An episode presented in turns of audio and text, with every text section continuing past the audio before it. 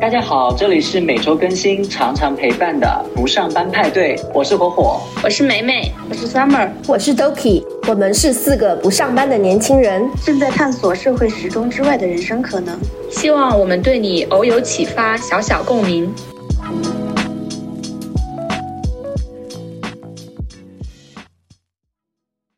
当你进入一个新行业的时候，我觉得就把自己比作那个海绵吧，尽量的把自己去。压榨干，榨干你自己的所有的东西，把自己全部东西都放空，在这个新的岗位上去吸取，不断的去提升，让自己膨胀起来。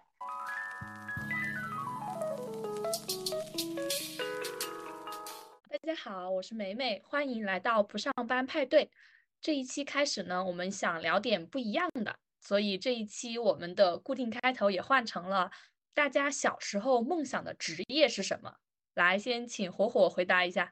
你现在让我想这个话题，我还能想到是，嗯，我想做一个服装设计师，身边很多姐姐妹妹什么的，我们就一起玩嘛，就会他们会穿很多好看衣服。那个时候可能我也不懂什么，喜欢跟着他们一起去玩，然后去接触看那些好看的衣服，所以我当时就觉得自己长大是希望去做设计师的，大概是这样的一个情况。你当时会觉得女生的衣服比男生的衣服要好看很多吗？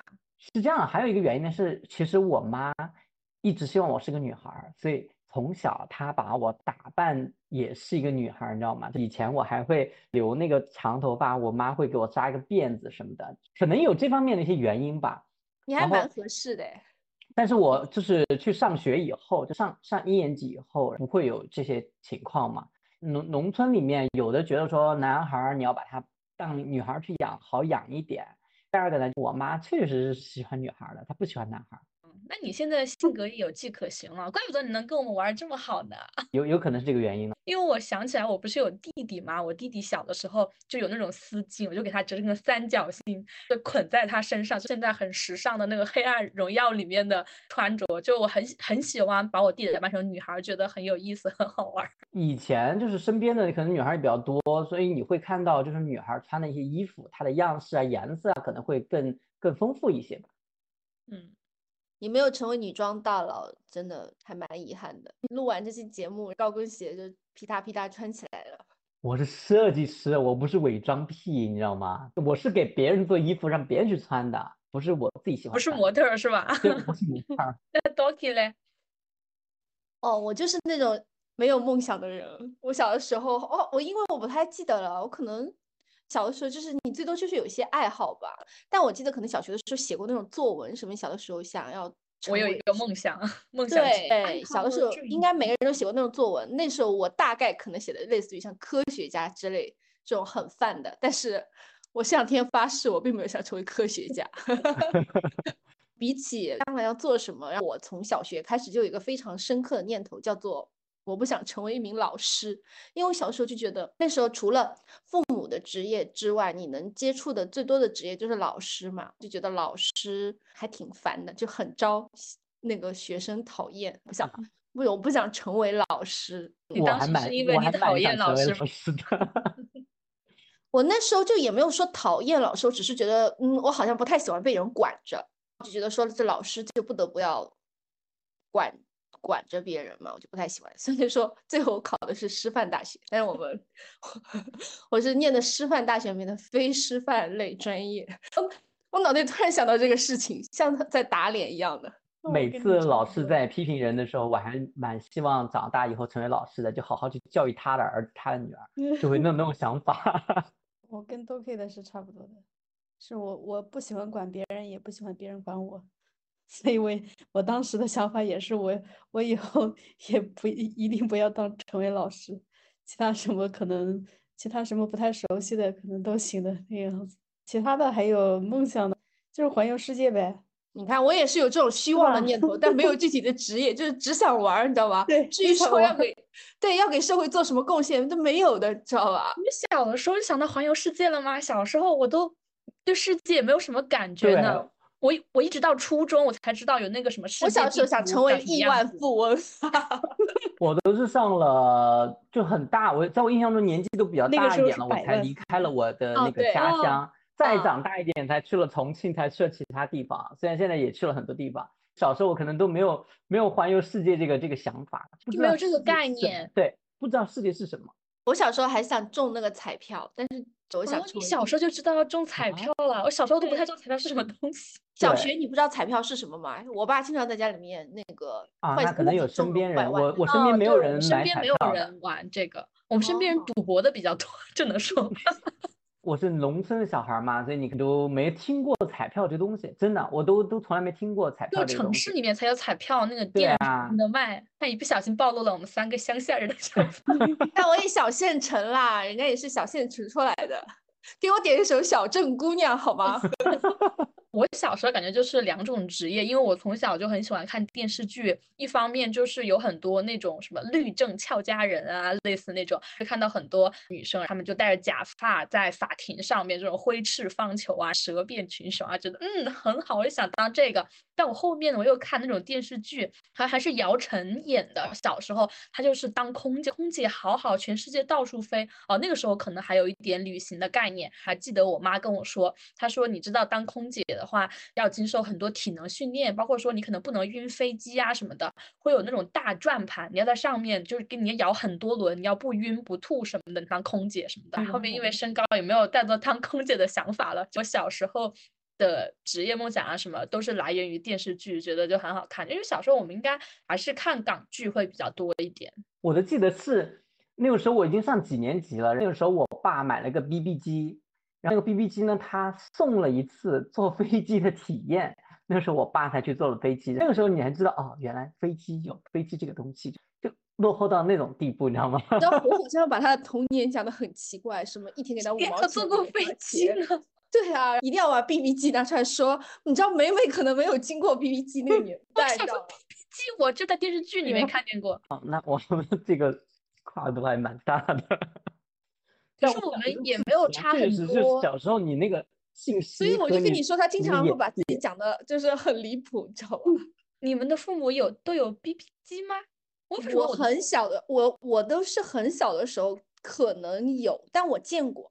我有记忆的时候，就好像没有人在用机 BB 机了。我小学的时候就很清楚的记得，因为经常我就是要给我爸发信息，发那个 BB 机那传呼，让他回家 吃饭什么的，就是要去借。因为那个时候我家其实也没有座机，我我们家这么几十年从来没有安装过座机，都得到小卖部那边去，农村的小卖部那边去借别人的电话，去呼那个号，在那等等那个号再拨回来。我现在想，可能就是我爸他们用 BB 机那个时候，我可能没有出生。我在想，可能是因为这个原因。等我出生之后，好像就没有多少人用 BB 机了，你们就没有听说过。那其实我们今天聊的还是职业相关嘛。刚刚其实聊发现我们呃小时候梦想一些职业啊，跟我们现在做的事情呃有的有关系，有的呢就完全没有关系。那今天呢，也是因为之前没有去聊一下我们每个人的职业，希望可能说我们每个人的职业经历呢。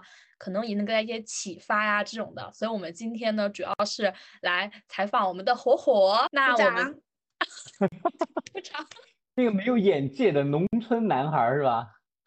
是如何那个叫什么的？是如何反转成为商界富豪？商界大佬翻手为 云。对 笑死我呀！那我们可以先来一个快问快答。好呀，我准备了四个问题，来，那现在开始。第一个，姓名罗火火是真名吗？不是真名这里啊，要说真名哦吗？不用，我好奇。第二个你不知道他，你不知道他真名吗？你在大理没给他拿过快递吗？没有，都是你拿的。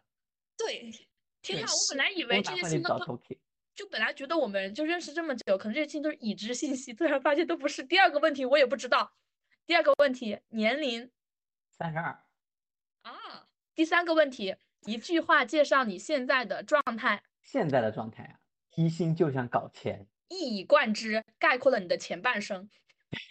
第第四个问题，一句话概括你的职业经历。简单说就是，想搞钱的汽车工程师是一个合格的仪器销售，但不一定是一个好的家居博主。信息量好大啊，是不是？对，经常我的朋友说你的职业经历就是跨太平洋了。对我感觉刚刚火火那个样子，就是那种有点，就是很像老师拿着粉笔就画重点了哈。这句话应该是这样，京剧这句话记下来，大家记下来要考。你的职业跨度还挺大的嘛？你的第一份工作是什么呀？我的第一份正式的工作是汽车工程师，准确的说，它不叫汽车工程师，应该第一开刚开始是汽车测量技师是那个大专毕业的，学的是机械专业。那个时候呢。说实话，我觉得还是运气比较好吧。但我当时呢是也是应聘去到的，算是一个技师的一个岗位吧。呃，又经过一些内部的一些应聘，外企它有特别多的机会，它是会优先放给内部的员工。那个时候呢，我就慢慢的去。你好时尚啊！你的第一份工作就是在外企，但你不觉得其实还挺不错的吗？就感觉你当时拿到这份 offer 的感受是什么样的呀？对我来讲，我觉得还是不错的，就是因为我在四川读的学书嘛，所以就一直想留在四川，所以一直看的是四川境内的那个工作，所以就不考虑外面的那个工作了。我很清楚的记得那天是二零一二年。十一月十二号，刚刚过双十一的第二天，就让我过去入职。当时也没有什么准备，记得当时就因为他那个工厂离我们学校不是很远，所以那时候坐的公交，坐公交就去入职。当时我到了都已经是十一点过了，都中午了，就还没有办完所有入职手续。当时就带我们去食堂吃饭。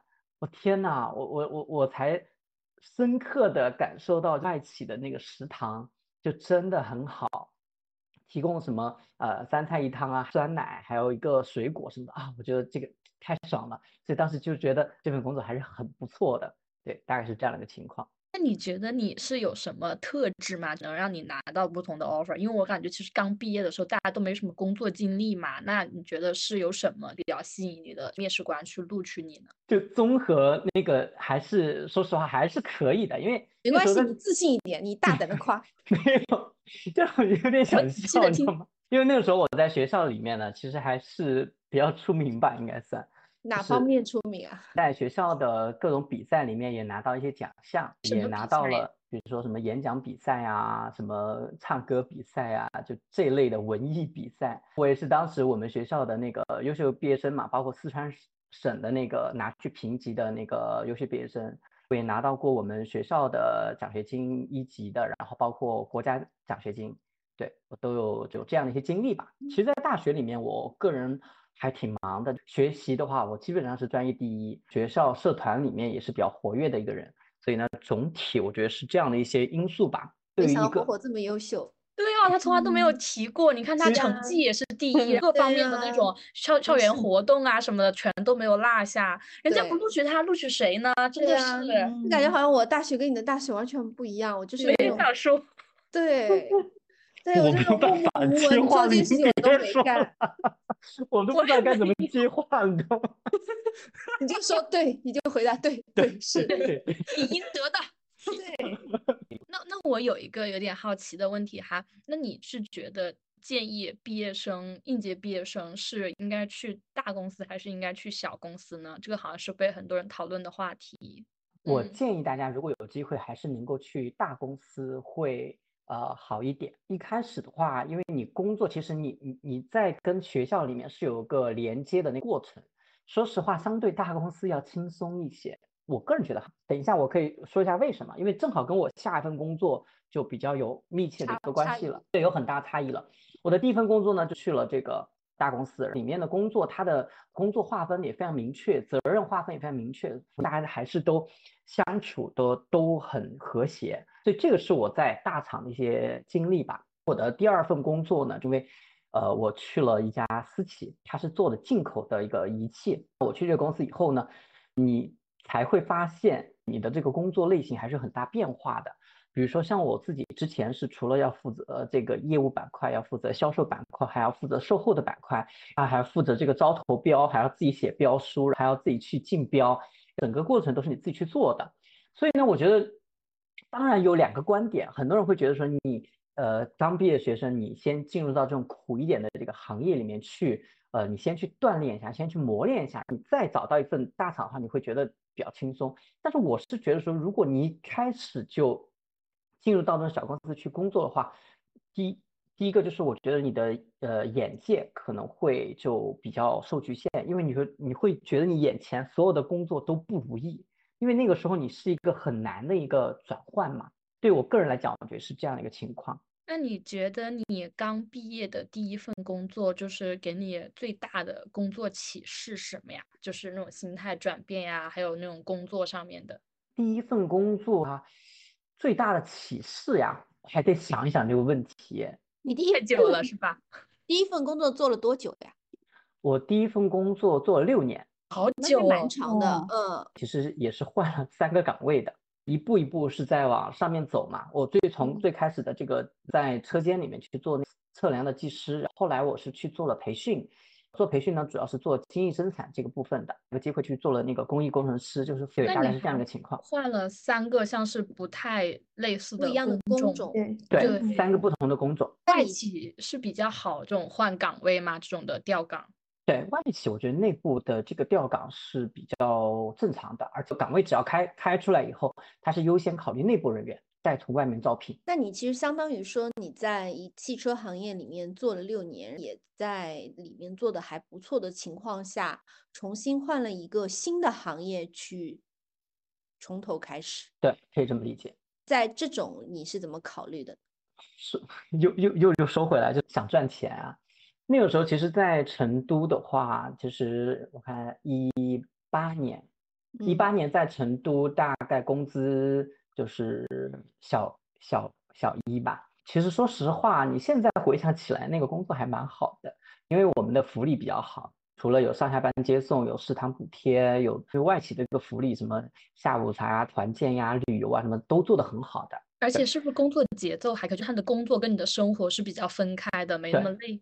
对，是的，就是基本上就是准点下班。如果你不准点下班，你就坐不上那趟班车，你就回不了，你就只能自己打车回去。然后会晚上晚上当然有加班开会是吧？对，不会不会，就他不会利用这个时间去开会的，因为大家都住很远，因为我们的工厂是其实是在一个相对成都来讲一个郊区的地方。你想，如果说你城里面的同事你就没办法回家，你当然也可以打车回去，打车回去你成本就高了嘛。当然是可以报销，但是它成本就很高。几十块、一百块的这样子的，对，所以公司也不不建议大家这样去做，就尽量他能坐班车走都赶快给我走，就这样。感觉是我们就是现在听起来就是非常理想的工作，好像什么都还挺好的。说实话，它真的还是一份不错的工作。嗯，但是一八年的时候，可能小一万的话，会觉得有点少了。那个对那个时候，因为都整个就是薪资水平，它这个薪资水平在。因为可能跟城市有关吧。其实我那个工资水平在成都的话，其实我说实话是中上水平，在那个年龄那个阶段啊是中上水平。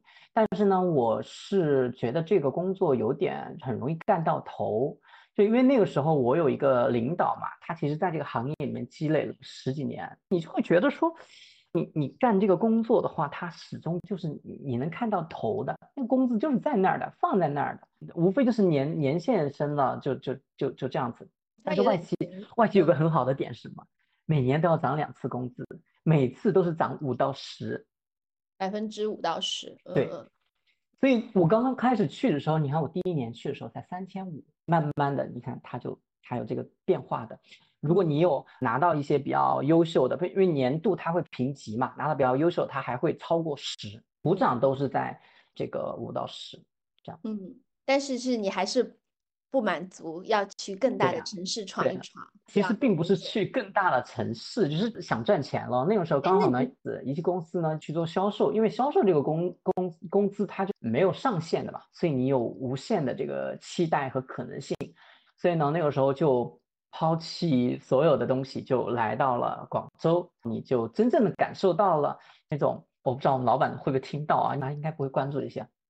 你真的会感很小的，不怕。对你真的会感受到那种没有任何文化的那种公司的那种创业 公司嘛，一开始他不怎么在乎这些的。对对对。就那种那种感觉是完全不一样的，所以刚开始是真的不能适应，而且我又到了广州。但我到广州呢，我是觉得还蛮好的，因为我个人是很怕冷的。我在我在四川是很怕冷的，所以到广州来，我觉得这个生活环境来讲，我觉得还蛮好的。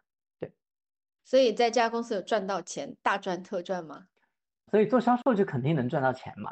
但是我我我真的我真心说这句话，做销售，无论你做哪行哪一业的销售，是真的都只要你努力，就真的能够赚到钱。我觉得是这样子的。但销售不是就是客源很重要吗？销售的话，客源其实反而我觉得在我们这个行业里面还不算最重要的，因为大部分的销售它其实是，嗯，销售的是你个人的。呃，人格魅力再加一一部分产品吧，可能产品，当然在我们这个产品里面，我我的产品可能要占到百分之六十到七十，人品你可能要占到百分之三十或者四十这样子。我觉得销售最重要的一个点啊，就是现在让我回忆的话，我觉得销售最重要的一个点就是一定要会看别人的需求，这个需求呃，有可能是你老板的，有可能是你公司的，有可能是你客户的。也有可能是你同事的，你只要能够去读懂这些人的需求，那我觉得做销售其实也是 OK 的。但我在做销售那个时间段，我可能啊还没那么通透。那个时候你你你处在这个环境里面，你还是会觉得很辛苦的。因为我的工作，呃，我是负责四个省份的这个大区，所以这几个省份呢，我都要就是不定时的要过去出差。基本上你一个月有三周的时间都是在外面出差的，只有一周的时间是在办公室里面去整理你之前出差的一些工作，或者说一些嗯叫文字做的一些东西，包括投标、投标资料什么的。你在小公司里面真的还是能够学到东西的，这个对我来讲是很重要的。其实这份工作对我来说很困难是什么呢？第一，我没有做过专业的销售，这是一个呃完全新的职业。第二个呢？我没有任何，因为我们做的是医疗的设备，就是我没有任何医学制药的常识。是我是学机械的，我唯一相通的就是这个仪器它的自动化跟我有一点点关系，就是这个仪器怎么运作的，我懂，我能很快的 get 到它这个原理给别人去讲。但在这个里面，你会运用到很多专业知识，涉及到中药、化药两个部分，你都会涉及。对我们的产品哈，对我来说都是从头开始，所以我觉得我这个人学习能力还可以。包括到现在，我有很多同事会打给我，我现现在已经离职了，我同事会打给我问我，哎，客户的问题应该怎么解决？其实我我们那个是一个技术型的销售，它不是说纯业务型的销售，它是需要你有足够的这个业务的经验，对这个产品足够的了解，以及对客户的问题能够有解决方案的。你才能够去做好这件事情，所以我觉得花了多久啊？那种就是对于产品的知识啊，还有业务业务问答能够顺畅这种。那个时候还是真心想做这件事情的，我花时间可能三个月左右吧，我就可以。其实我入职后的。第二周就开始出差了，就开始跟着同事，有一个同事带我嘛，跟他去跑业务。但是在这个过程中，我是会一边跑一边就是去学习这个专业知识的。所以其实我觉得是在三个月以内，我是可以基本上可以把，就是可以独立的去解决这些仪器的问题了啊。专业上的问题可能还会有些增加。基本上我同事给我复讲一遍的事情，就是这个专业上我不用讲第二遍，就他只要记性蛮好的嘞。对他讲一遍，我他给我比如说一个 PPT，他给我。讲了一遍，我可以立马给他复述一遍，我可以把他讲的百分之八十的部分全部讲出来。你录音了？我不用，我就是当然虽然有那个录音，其实我自己在这方面我觉得还 OK。有时候我会去听到别人的一个讲座什么的，他那个 PPT 只要给我，我立马可以给他 copy 出来。因为因为首先第一个我本来是学过有有培训的这个经验的，所以我能够去呃。抓他 PPT 里面的这个知识点，抓重点，然后我也会有一个演讲的一个逻辑，所以相对这个点上呢，其实之前的工作对我有辅助的。所以感觉其实以就是看起来好像你的两份工作是没有太多的一个联系的，但是确实会存在一些可以迁移的能力。你都没想到说啊，这份工作原来需要用这个，但我曾经有用过，我大学啊，或者说以前工作里面都有联系，感觉好像还是要就是多学多用，不一定是现在能用，但以后说不定可能有机会。对，我觉得你的每一段经历在你的人生中都是有意义的。你要去改 PPT，你要去写汇报，你还要去做那个标书。这些东西其实它都是原来那份工作培养出来，你有这样的一个呃基础的能力吧。只要把你现在的一些专业的一些东西，比如标准一些格式什么的，你只要把它调整好，其实基本上就就会很轻松了。这些其实都是一些软技能，可能呃听上去行业不一样，但是软技能其实反而是通用的。对。那你这这份工作又做了多长时间？这份工作做了四年，对，这就是我前面十年就这样这样的一个工作经历。嗯那你时间就是你每份工作待的还蛮久的诶。因为很久，对你对因为体贴我们一年辞一次的人。这个事情告诉大家说，想要赚到钱，其实还是要在一个岗位上多待一阵子。呃，我觉得有些工作，尤其是销售这个工作，它真的是需要积累的。你积累的是你的经验，嗯积累的是你的人脉。因为很多人，你可能从第一年跟他接触的时候，他只是一个小小的职员，但是人在不同阶段，他在不停的往上变化嘛。到我可能离开这个公司的时候，他已经是一个经理的级别了，是有这种情况的。对，所以呢，销售这个工作真的还是积累的。说实话，当时离职的时候，我还是有那么一点点不舍得，觉得你，嗯，也辛辛苦苦了四年，也积累了这么多的这个人脉啊、资源啊什么的，怎么突然就是说放弃就放弃了呢？但是当你真正的出来以后，你也觉得，哎，好像也还好吧，这也没有我想象中那么困难啊。因为销售它就会有一种时间的复利嘛，其实你是待的时间越长，你后面理论上来说你应该是越做越轻松的，会对，越做越顺的。是的，那你觉得，嗯，销售有什么？之前不也是讲说什么脱下孔乙己的长衫嘛？销，嗯因为很多的工作你是没有办法直接看到正反馈的，也没有你的工作没有特别好的一个衡量机制，那主要取决于你的领导啊，他有可能可能就会 PUA 你啊。对，销售是一个非常直接的工作，你干多少拿多少是有一个相对比较明确的规则的吧？你的表情怎么这么苦？你讲一讲。其实我们公司并没有真的很生气这个点。我们公司虽然是一个啊，但是这个点怎么说呢？其实我现在就是，在我讲讲我当时那个状态啊，就我在工作的时候呢，其实说实话，我业务能力还可以，但我们领导就觉得不 OK，他觉得你。嗯，我们那个公司它不是结果导向的公司，它不是只看你做多少业绩，他是希望你能在这一年，比如说你这一年有哪些变化，有哪些成长。但其实你就是现在销售还看这个，你不是销售才会绩吗？对对我以为销售所以所以所以那个时候我也不理解，其他才会看一些七头八脑的东西。但就是后面我才理解到，其实我们我我前面也讲了嘛，我们那个老板是我一个熟人，他希嗯望我能接手他的工作，啊，所以呢，所以他希望你多增加一些管理上面的职能。对，所以他希望我是能够综合去发展的，就不要说只看业绩这一件事情。那你在整个路径当中，你有所谓的，因为大家都在讲，我们大学的时候就学说有没有职业规划，就是一个什么 long term schedule 这种，你有这个东西吗？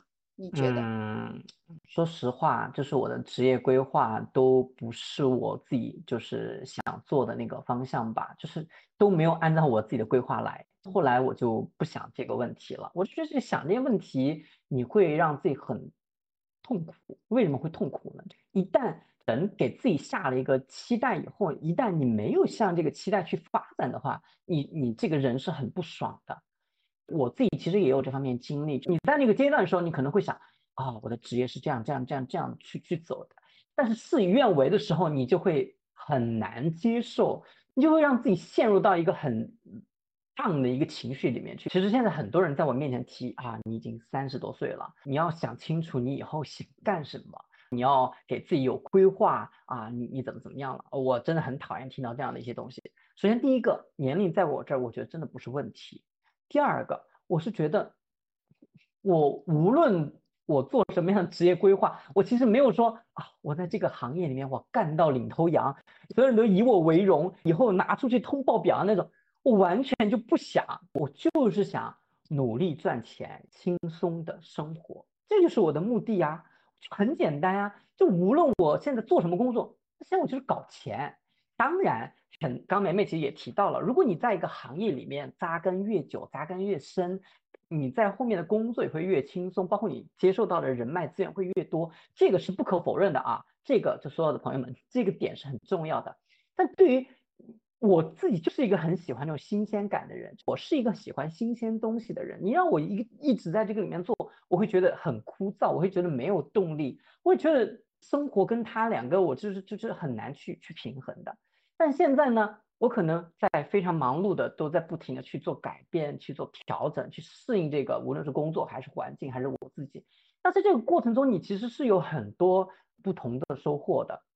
对于我这一类人来讲，我觉得说，无论我未来是做什么工作，我都可以接受。我从来不会想说啊，我做了几年销售啊，别人听起来是一个多么哎，还是仪器销售啊，门槛还比较高，还挺洋气的一个工作。你现在裸辞了，你你现在跑去当家具博主了，这个是不是有点奇怪？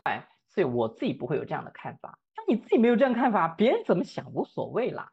是可能这在这个里面呢，呃，我在换工作的时候，我可能父母会有一点点意见。像你自己也能赚到钱，也能开心就够了。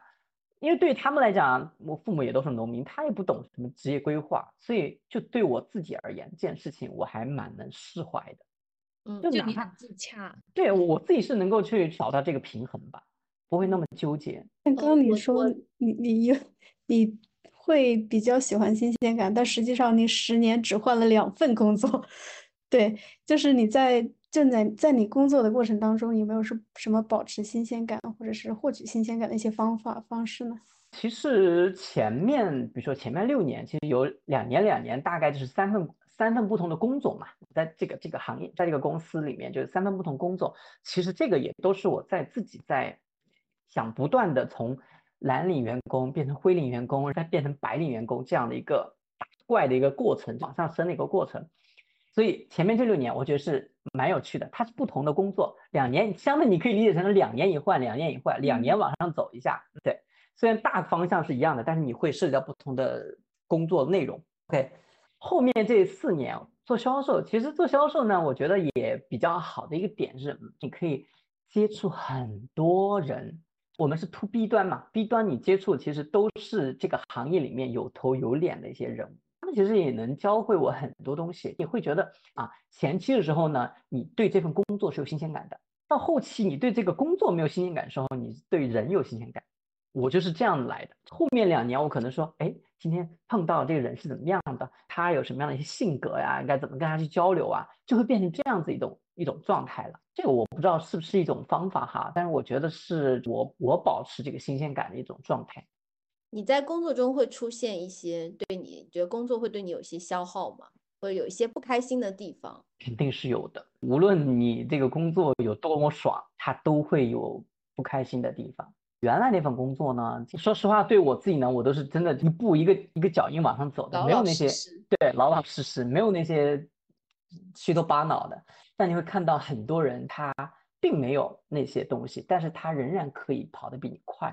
所以这个就是是一，我觉得一方面吧。所以那个时候你还是会很郁闷，对工作有郁闷，对公平啊，对这些东西你会有一些不理解。这个时候那你怎么，处理这种事情呢？因为我年轻的时候遇到过你类似这样的情况的时候，我是辞职过的，就为这种事情辞职过的。嗯，我就我就我就换个想法呀，我就说那就让他去呗。那这个社会总要有人跑得快嘛。当然我私底下也会悄悄骂他。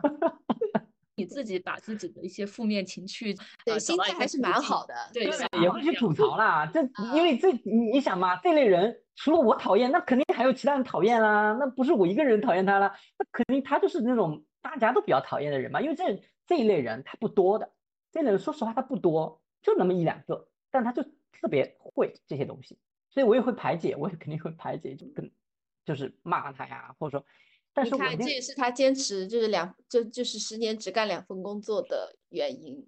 嗯就他可以自己排解。自我排解很强。对你，我我感觉就是因为很多人，比如说受点气，现在或者现在年轻人受点气、受点苦、受点累，可能就不干了。呃，很多时候可能这种会比较多一些。我自己其实说实话，我以前从来没想过我，就我们那个部门有几个人嘛，我都没嗯有想过我会会我会是比较早走的那个人，完全没有想就过。外企很养老，对吧？嗯，对，说实话，真的没什么工作压力，我的工作不要太轻松啊，我我不知道这样讲好不好，但是老板听到了也没关系啦，反正我已经离很多年了。在汽车行业里面有四大车间：冲压车间、焊装车间、涂装车间和总装车间。相对来说，总装车间的工作环境是最好的。冲压车间呢是很脏很吵，因为冲压那个钢板要压成那种形状啊，就很吵很难受。焊装车间呢很热，因为要焊焊接，那些人那些工人要穿的很厚实，就保护好自己眼镜、头盔，那么裹得严严实实的那种。好，这是焊装车间。涂装车间呢很凉快，但是它也很闷，你要穿连体服，因为涂装车间对这个环境的这个洁净度要求很高，所以呢，你进入到那个空间里面去，你会穿连体服，就只露两个眼睛的那种状态。你像人在里面待久了，其实也很难受的，而且它就是也没有什么光线啊，什么什么，有不同的区域，还有很高温啊，要烘烤啊什么的，大概是这样的一个环境啊。但是最舒服的其实就是总装车间，因为总装车间它是最接近于自然的一个状态，它不会刻意的去调节，而且总装车间呢相对又是很干净的，它有它有基础的空间的这个洁净度的要求，那没有没有像涂装车间那么高，但它的工作环境也是很舒适的，有音乐，有什么有听歌啊什么这样很舒服的一个环境，这个都是去我最最后的那个岗位是在那个总装车间嘛，特别爽。但是最大的压力可能就唯一就是在于要砍人头，要提高工作效率的时候去节约成本，要把这个秒数提高，怎么样去观看他们动作？当然这个我说是实际啊。对，但其实这个工作还是有一些，其实我没去讲那个，我只讲爽的部分了啊。其实还是有有工作部分，我就不详聊了。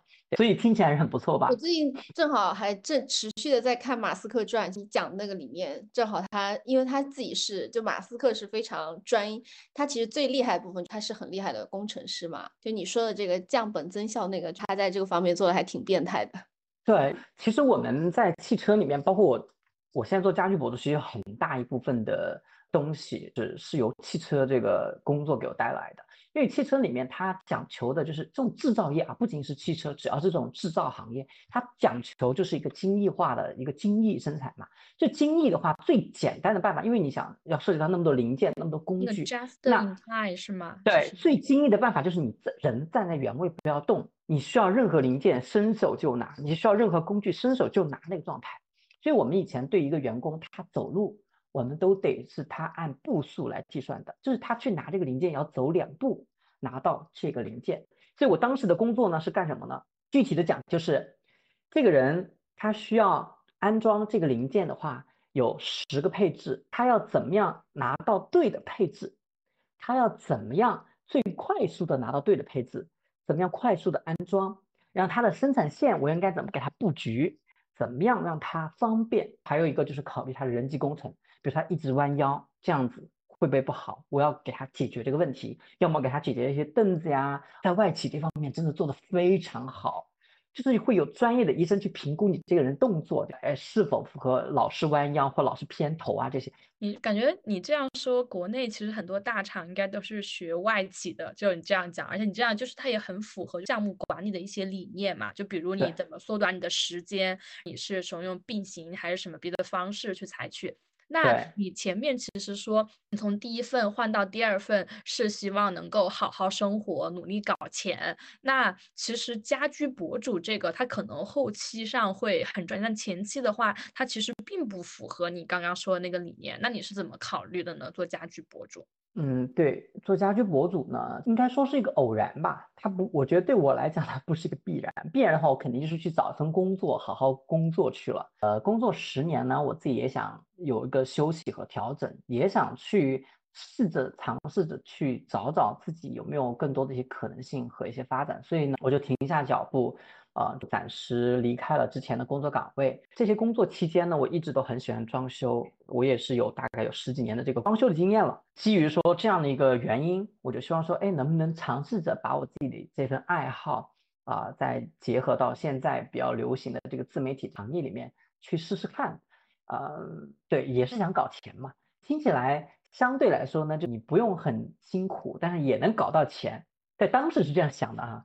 但事与愿违，懂吗？事与愿违啊，真的是气死我了。结果就是很辛苦，但也没搞到钱，是吧？对，结果现在就很辛苦啊。但嗯，但这种辛苦呢，我觉得我本来想说这个辛苦其实来源于心理的，其实身体上也会辛苦啊。你看我每天在家拍照、视频剪辑什么之类的东西，还是很很麻烦的。因为这种，它其实是不是也算是进入一个比较全新的行业，跟你过往的一些知识经验有联系？因为自媒体的话，好像看上去就是人人都可以做，但实际上你要去运营啊什么之类的，也会有很多需要去探索的东西。对，如果你真的要去认认真真去运营这个自媒体的话，说实话，他的工作的复杂程度真的不亚于我前面的任何一份工作，综合能力也是需要很强的。还要有良好的心态，对，这个是最重要的，良好的心态。不过我现在我觉得调整还可以，就前面几期我可能都会在跟大家聊天说啊，我自己好累，怎么怎么样。但我最近就就调整的还可以吧，还好啊，你一直都很有活力啊，一直都充满干劲，每天都有新东西找你是吧？那听起来确实，家居博主更多的是你在经历了十年工作之后，想短期的尝试一下的一个探索，它并不趋向于一个比较成型的东西。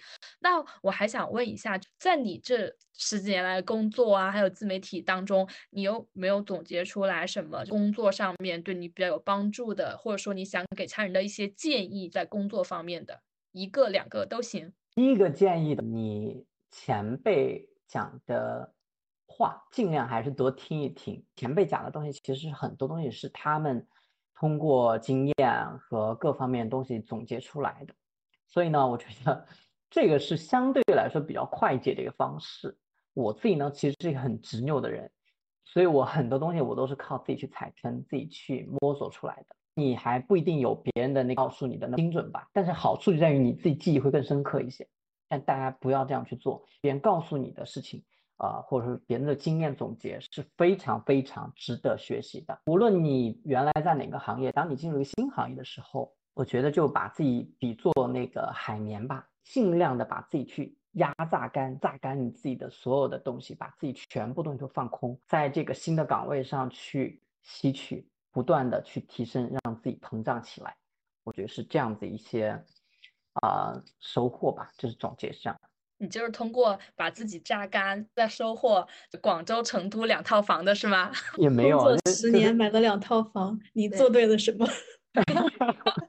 成都那个房子呢，其实是这样。其实我在还在读大学的时候吧，那个时候就有个老师，他跟我关系很好，收房，他自己买了房子嘛，他就说，其实这个房子这个东西呢，他是很看好的。所以那个时候他们有钱嘛，老师有钱。他就他就去买房，我就跟他去玩儿，就就我就对买房这件事情是比较上心的。这是第二个原因呢，是我本来对家或对这个东西是有一个比较强烈的渴望的。我觉得你到了一个城市之后，你应该有一个稳定的住所，自己对生活的要求又比较高，所以这也是我为什么做家居博主，对生活要求很高。我不太习惯去租房子，只要在我能力范围上。甚至要颠要垫个石头的那种高度，我都宁愿去伸手去去试试看。所以那个时候我买房的时候，我工资也很低的，我工资三千五我都敢买房。所以那那个时候我买的第一套房。第二套房呢是我到你说一下你哪一年买的第一套房？我第一套房是一四年底买的，那个时候呢其实是处在那个房子比较低的一个状态的。一点我第二套房是我到了。广州，广州这个是一个公寓，其实它的总体的价格就不会很高嘛。那我，但是我一八年其实已经耗尽了所有的这个就是存储蓄什么的，就空手来到 广州的。但那个时候呢，我觉得来了广州，我还是想好好在这工作，在这生活的，所以呢，就来了广州两周，我就去看房，天天到处看房。那时候一分钱都没有，你知道吗？我也不知道哪里来那么大自信。啊。你当时是有这份工作已经确认了才来的？确工作了，就是我确认这份工作我就来了嘛。来了之后呢，就就到处去看房子。早上六点过我去排队看房，你知道吗？真的，我还给我老板请假，因为我们那边是九点钟上班，我肯定要九点半才能回公司。那是八点半，因为那天排号。那个时候，当时那个房产还是很很热门的，所以那时候还六点过我就起来去去去去排队。关键是我没有钱，所以也推动着你更加卖力的工作赚钱。对对，我觉得我觉得真的是这样子，我就知道了这个房子哇，好贵啊，买不起。你真的压力都是动力，你很需要这些东西。我根本买不起啊，这个房子，我我们公司那个附近的房子，当时我去了八万一平。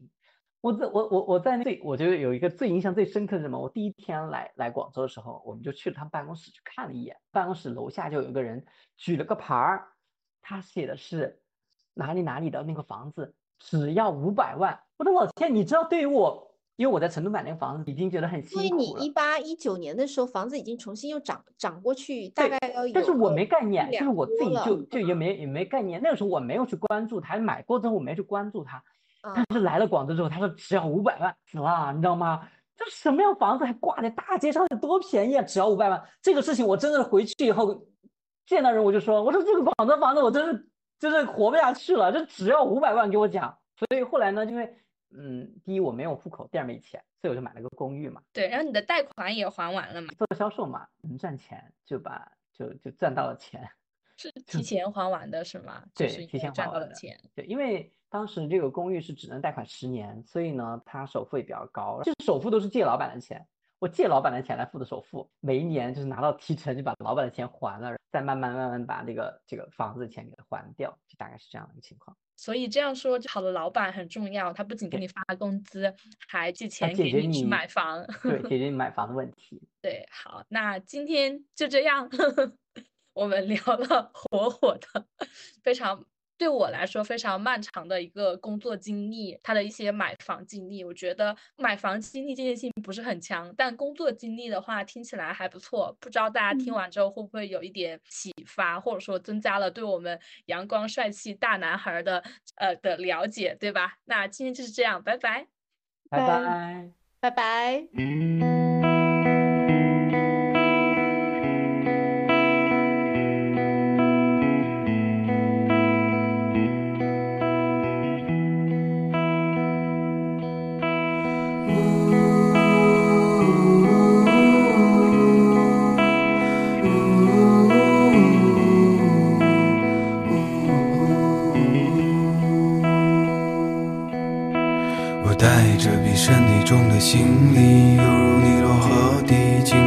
到闪电，看到一堆光圈，不确定是不是这里。我看到几个人站在一起，他们拿着剪刀摘走我的行李，擦拭我的脑袋，没有机会返回去。直到我听见一个声音，我确定是你，可你怎记得我？我带来了临界的消息，可我怎么告知你，注定是一场相遇？